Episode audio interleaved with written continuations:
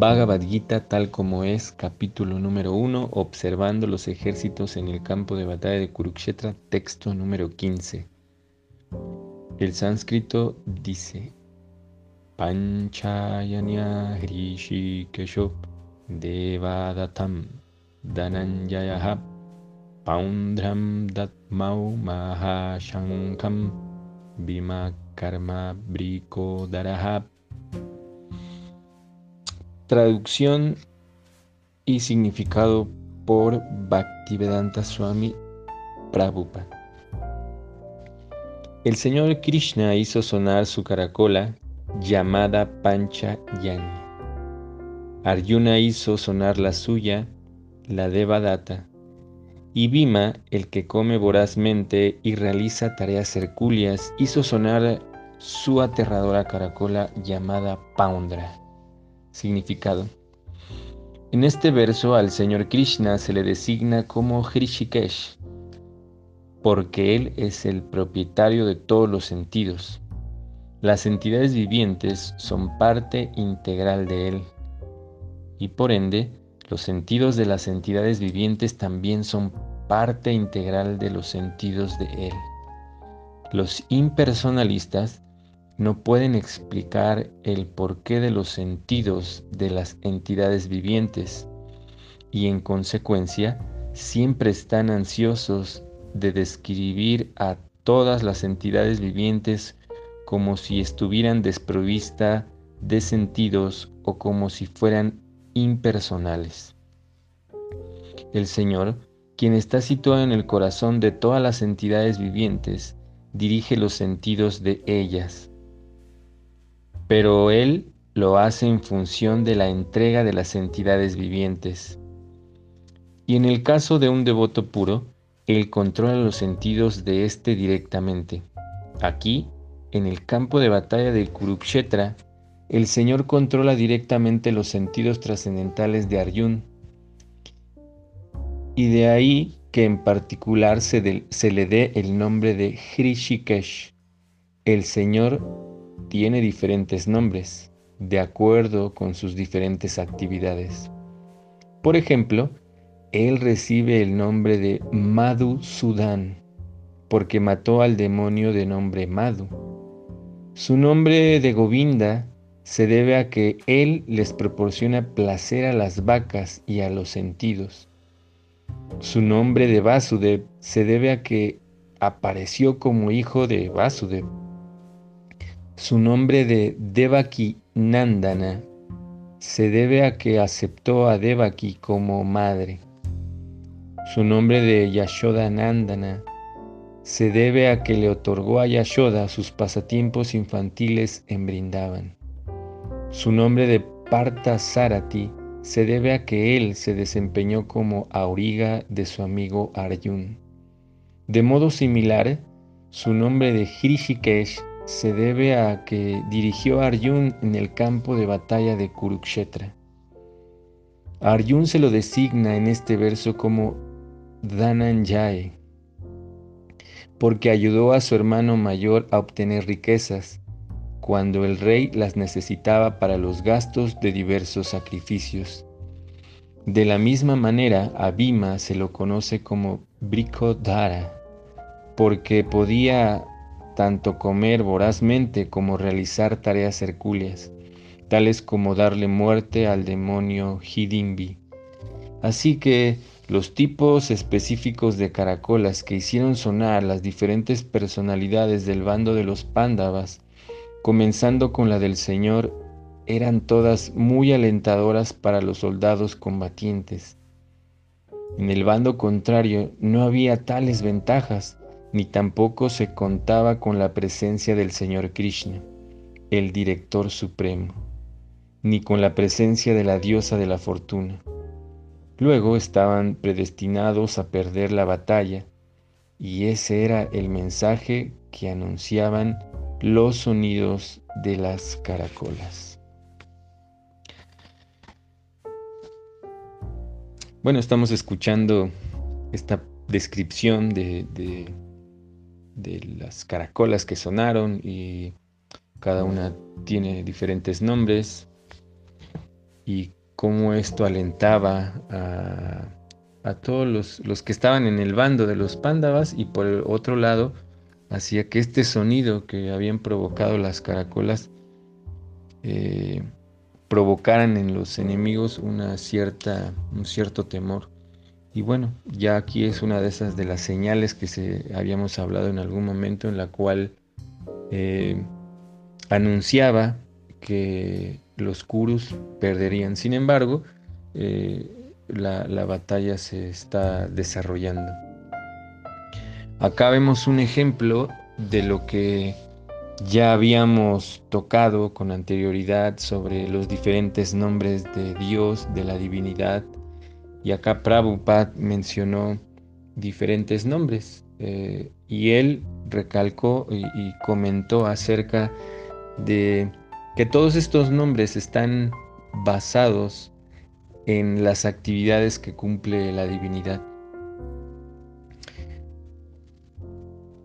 Y si hablamos en relación a que la divinidad o Dios realiza actividades y tiene un nombre, es decir, que tiene una personalidad y es decir, como tal, que es una persona. acá se está mencionando en, en, en el texto una palabra que tal vez no estamos muy acostumbrados a escuchar y que Prabhupada puntualiza eh, él menciona los impersonalistas. Y Prabhupada menciona que los impersonalistas no pueden explicar el porqué de los sentidos de las entidades vivientes. Ah, ¿Quiénes son los impersonalistas? Ok, ya hablamos acerca de que Dios realiza actividades, que tiene un nombre o diferentes nombres de acuerdo a esas actividades y tiene una personalidad, es decir, que es una persona. Sin embargo, dentro de eh, las diferentes corrientes filosóficas que hay en la India, hay dos más prominentes. Eh, por este momento vamos a tocar estas dos para no confundirnos y después en audios previos, cuando se toquen estos temas, daremos una explicación más amplia de, los otros aspectos filosóficos de, ver a la divinidad. En este caso vamos a hablar de los impersonalistas y de los personalistas. Impersonalismo quiere decir que son eh, personas que a través de las escrituras a través del estudio de, estos libros, ellos determinaron que Dios no tiene una forma, es decir, que solamente es energía, que está en todo, que, y que como, como Dios está en todo, como Krishna está en todo, pues se diluyó, es decir, que no tiene una personalidad, una personalidad.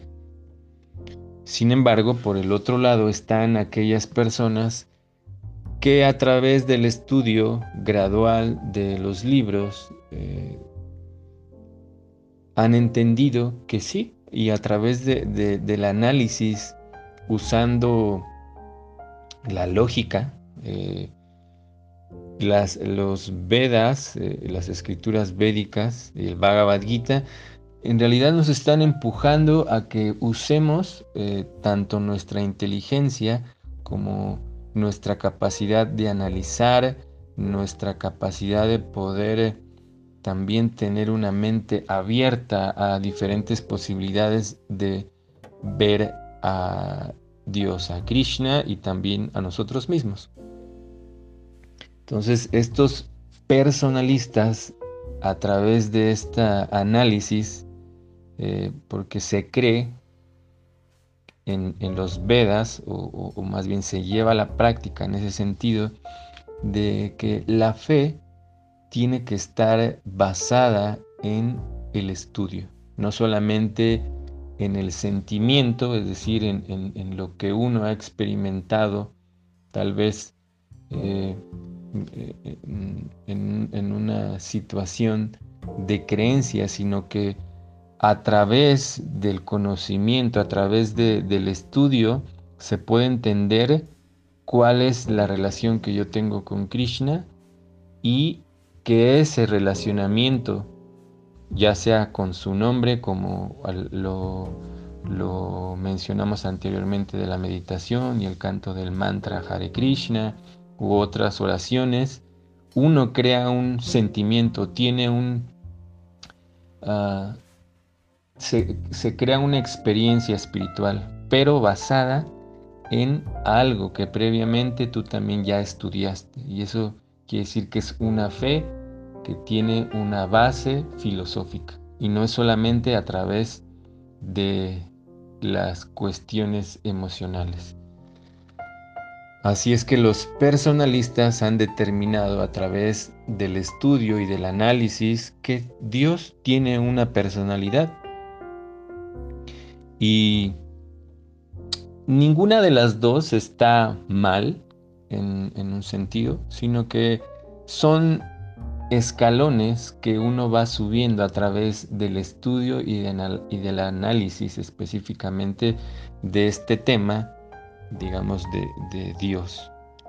Entonces no es que está mal uno u otro, sino simplemente hay algunas personas que están iniciando su camino espiritual y hablamos en el sentido de, que no solamente en este tiempo que estamos viviendo ahora, sino el avance espiritual se lleva a través de diferentes vidas.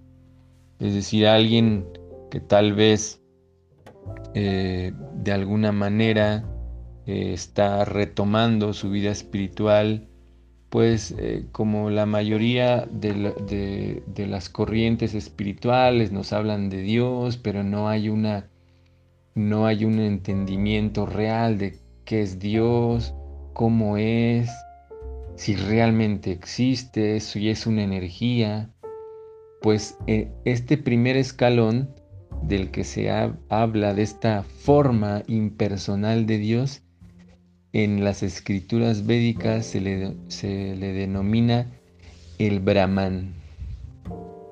Hay que poner mucha atención porque esta palabra se parece a otras y muchas personas que estudian sánscrito a veces las confunden. Brahman es diferente de la palabra brahmana o brahma. Brahmana es un, un estudioso de las escrituras, un sacerdote, y eh, Brahma es un semidios. Entonces, el Brahman impersonal es la parte energética de Dios, la parte de la efulgencia de Dios.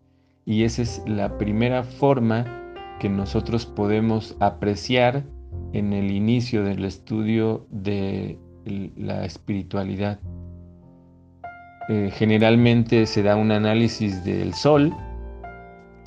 Cuando nosotros estamos iniciando con nuestro análisis del sol, pues lo vemos de lejos, no vemos que tiene una forma, pero sí que tiene un brillo, y hasta ahí llegó nuestro entendimiento. Entonces, más o menos esa es la primera fase del entendimiento de Dios, del aspecto impersonal, porque ahí no, no vemos todavía que, el sol tiene una forma, simplemente estamos viendo que es algo luminoso y que irradia eh, energía, que irradia luz.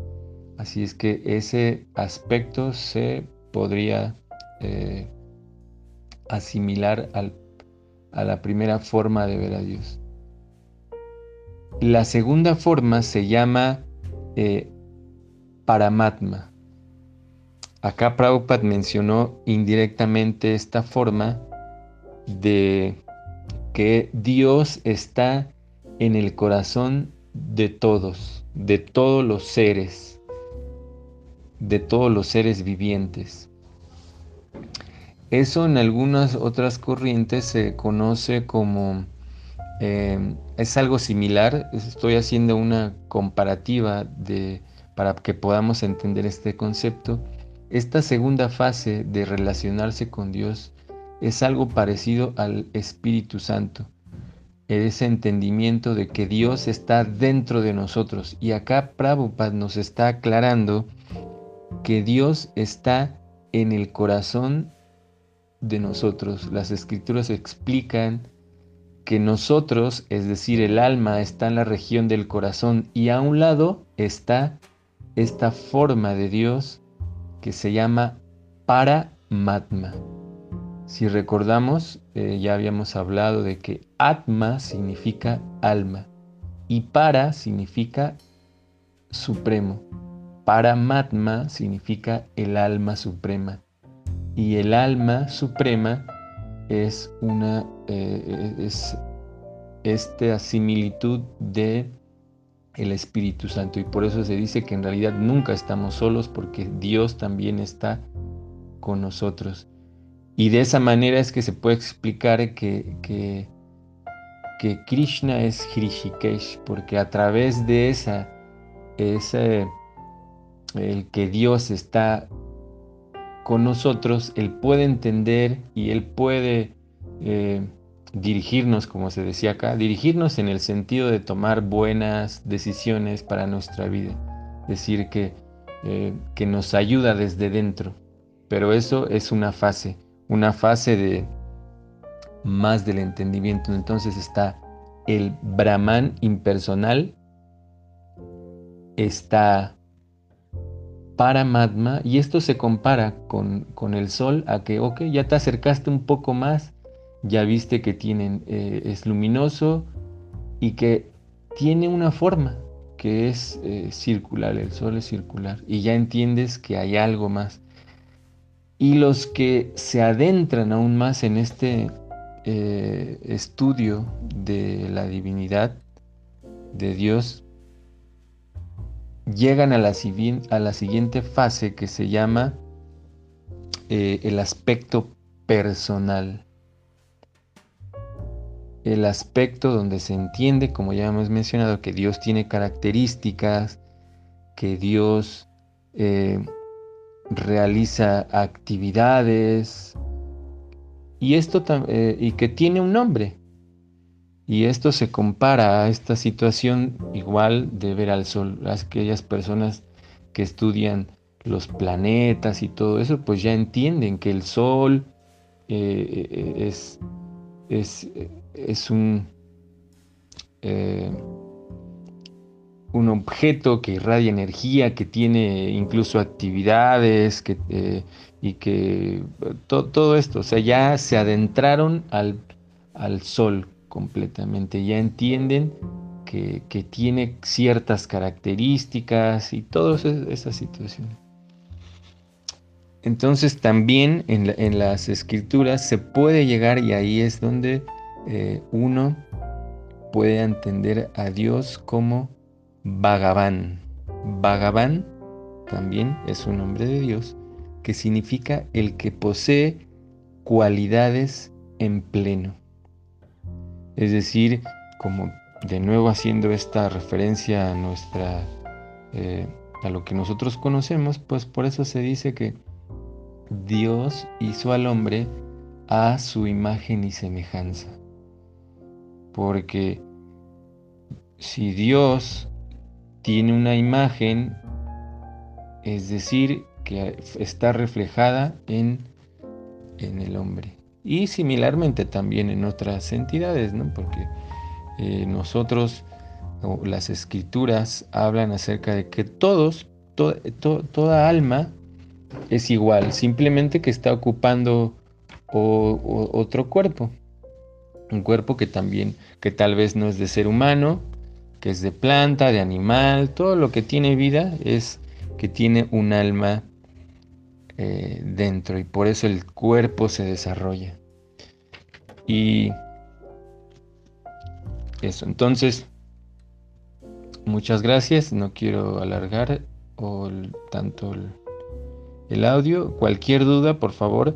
Y eh, la idea es, claro, hacer preguntas tratando de entender, porque puede ser que en, un sentido yo esté eh, haciendo una cierta comparativa con, el entendimiento previo que teníamos. En algún audio eh, yo comenté que debemos de tener la mente abierta porque aquí vamos a, escuchar nuevas cosas, a darle un entendimiento nuevo a las palabras que ya tenemos preestablecidas. Así es que eh, si hay algo tal vez que, que, les quedó duda, por favor eh, comenten ahí y podemos hablar un poquito del tema y como eh, como ya les había comentado, si no lo quieren hacer en el grupo, me pueden mandar un mensaje eh, privado. Y bueno, muchas gracias a todos. Hare Krishna.